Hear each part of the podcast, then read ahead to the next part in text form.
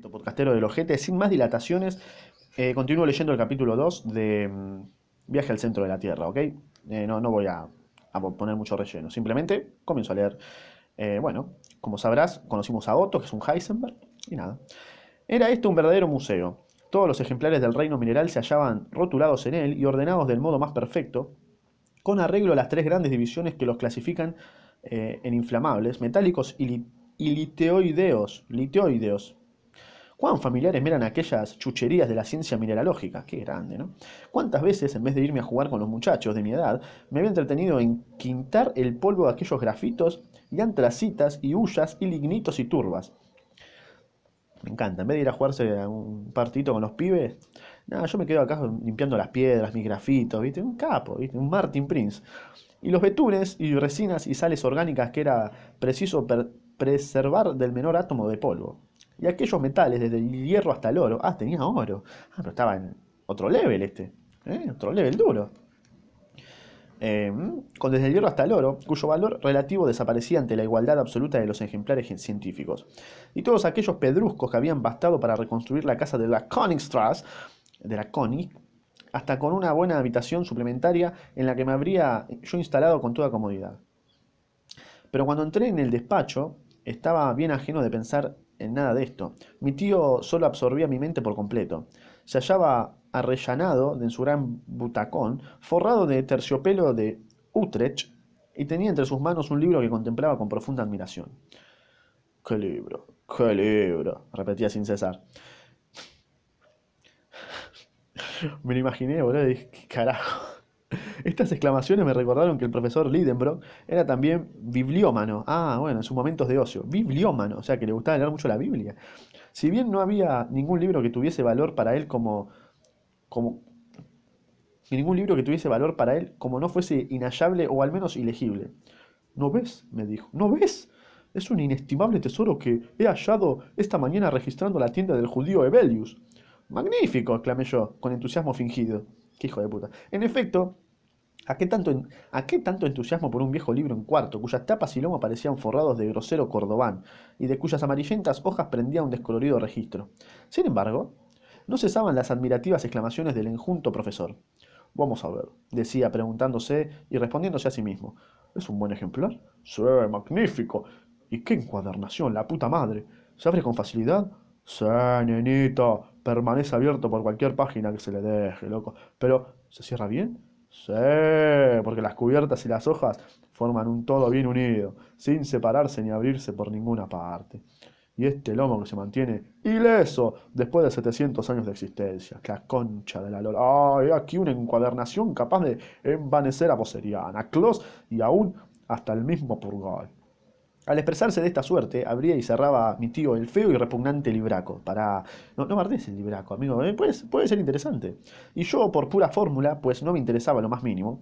¿Cuál es el título de ese maravilloso volumen? Le pregunté con un entusiasmo demasiado exagerado para que no fuese fingido. Esta obra, respondió mi tío animándose, es el Heimskringla del Snorri Sturluson, el famoso autor islandés del siglo XII. Es la crónica de los príncipes noruegos que reinaron en Islandia. Mirá el latazo que te tiró. Excelente, me encanta tu tío. ¿De veras? exclamé yo, afectando un gran asombro. ¿Será sin duda alguna traducción alemana? Una traducción, respondió el profesor indignado. ¿Y qué habría de hacer yo con una traducción? Para traducciones estamos. Es la obra original, en islandés, ese magnífico idioma, sencillo y rico a la vez, que autoriza las más variadas combinaciones gramaticales y numerosas modificaciones en palabras. Como el alemán, insinué yo con acierto. Sí, respondió mi tío, encogiéndome de hombros. Opa, encogiéndose de hombros. Pero con la diferencia de que la lengua islandesa admite, como el griego, eh, los tres géneros y declina los nombres propios como el latín. Ah, exclamé yo con la curiosidad un tanto estimulado. ¿Y es bella la impresión? Impresión. Pero ¿cómo se te ocurre hablar de impresión, desdichado Axel? Ahí está, se llama Axel, perfecto. Bueno, fuera. ¿Pero es que crees por ventura que se trata de un libro impreso? Se trata de un manuscrito ignorante de mierda y de un manuscrito rúnico nada menos. ¿Rúnico? Sí. ¿Vas a decirme ahora que te explique lo que es esto? Y me guardaría bien de ello, repliqué, con el acento de un hombre ofendido en su, en su amor propio. Claro, ¿viste? Pero quieras, pero quieras que no, me- no, Pero quieras que no, me enseñó mi tío cosas que no me interesaban lo más mínimo. O sea, le tiraba datazos el tío, ¿viste? Está perfecto, está, está excelente. Las runas, prosigue, eran unos caracteres de escritura usada en otro tiempo en Islandia, o sea, y según la tradición, fueron inventados por el mismo Odín. Ah, mirá, ya, claro, porque en Islandia. Pero ¿qué haces? ¿Pero qué haces? Impío, que no admiras estos caracteres salidos de la mente el sex, el se- excelsa de un dios. ¿Por qué me costó decir eso? Sin saber qué responder, y o sea, ¿qué le respondes, boludo? Estás en esta situación. Te empieza a hablar de la... de un libro de hace 700 años de Islandia. O sea, ¿qué carajo le decís, boludo? ¿Qué sé yo?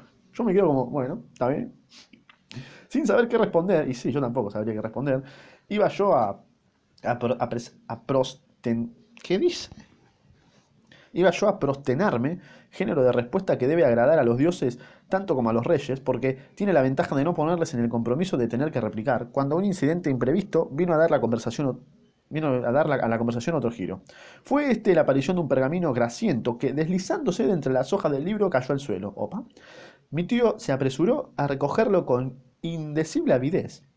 Un antiguo documento, encerrado tal vez desde tiempo inmemorial dentro de un libro viejo, no podía menos menos de tener para él un elevadísimo valor. ¿Qué es esto? Exclamó emocionado, y al mismo tiempo desplegaba cuidadosamente sobre la mesa un trozo de pergamino de unas 5 pulgadas de largo por 3 de ancho, ah, no medía, en el que había trazados en líneas transversales unos caracteres mágicos. Opa, he aquí su facsímile exacto. Quiero dar a conocer al lector tan extravagantes signos por haber sido ellos los que impulsaron al profesor Lidenbrock y a su sobrino a emprender la expedición más extraña del siglo XIX. Ok, ok. Hay unos signos, o sea, tipo inchequeables, que bueno, no sé si serán reales. Eh, capaz que son reales, no sé. Eso solamente lo sabrá Julio Verne. Lo voy a investigar, mentira. Lo voy a investigar y cualquier cosa te, digo si es verdad o no. Mentira, estoy jodido en pedo, me pongo a investigar eso. Hay uno- unos signos. Bueno, el profesor examinó atentamente, durante algunos instantes, esta serie de garabatos y al fin dijo, quitándose las gafas. Estos caracteres son rúnicos, no me cabe duda alguna. Son exactamente iguales a los del manuscrito de Snorri Sturluson, pero ¿qué carajo significan? Como las runas me parecían una invención de los sabios para embaucar a los ignorantes, no sentí que no lo, que no lo entendiese a mi tío. Así, al menos, me lo hizo suponer el temblor de sus dedos que comenzó a agitar de una manera convulsa. Sin embargo, es, es islandés antiguo, murmuraba. Ah, no, él decía. Sin embargo, es, isla- es es islandés antiguo, murmuraba entre dientes. El profesor Lidenbrock tenía más razón que nadie para saberlo, porque si bien no poseía correctamente las 2.000 lenguas y los 4.000 dialectos que se hablan en la superficie del globo, para... Y sí, obviamente, que no vas a tener los to- todos los idiomas, pa. Hablaba muchos de ellos y pasaba por ser un verdadero políglota. Al dar con esta dificultad iba a dejarse llevar de su carácter violento, uh, se re enojaba. Y ya veía yo venir una escena desagradable. Cuando dieron las dos en el reloj de la chimenea. Mm, se viene la cagada a palo por no entender. En aquel mismo momento abrió Marta la puerta del despacho diciendo, uh, Marta, te vas a ir denegada acá, ¿eh? La sopa está servida. ¿Eh? El diablo cargue con la sopa, y con la que ha hecho, y con los que se la coman. Pará, Otto. Pará, te, hizo la sopa Marta, no te enojes, boludo. Tranqui con la sopa.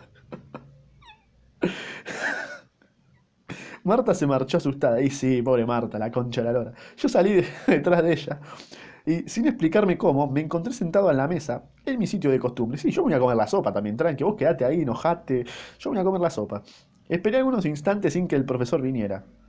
Era la primera vez que yo sepa que faltaba la solemnidad de la comida. ¿Y qué comida? La concha de la lora.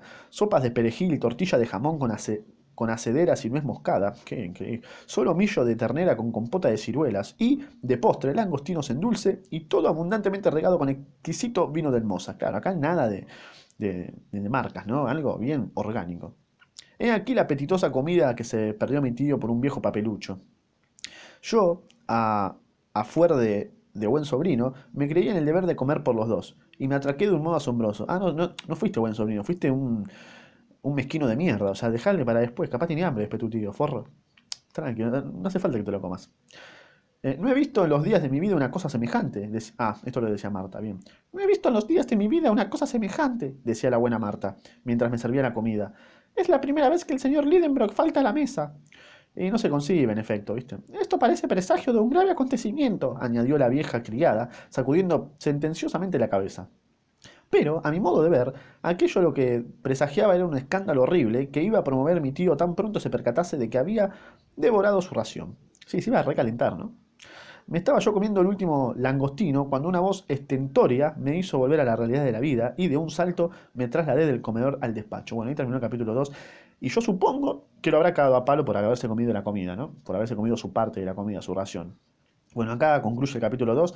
Eh, anda a escuchar el próximo. Te dejo acá redes sociales para que hagas lo que se te cante el culo. Y nada más. Te espero en el próximo, pa.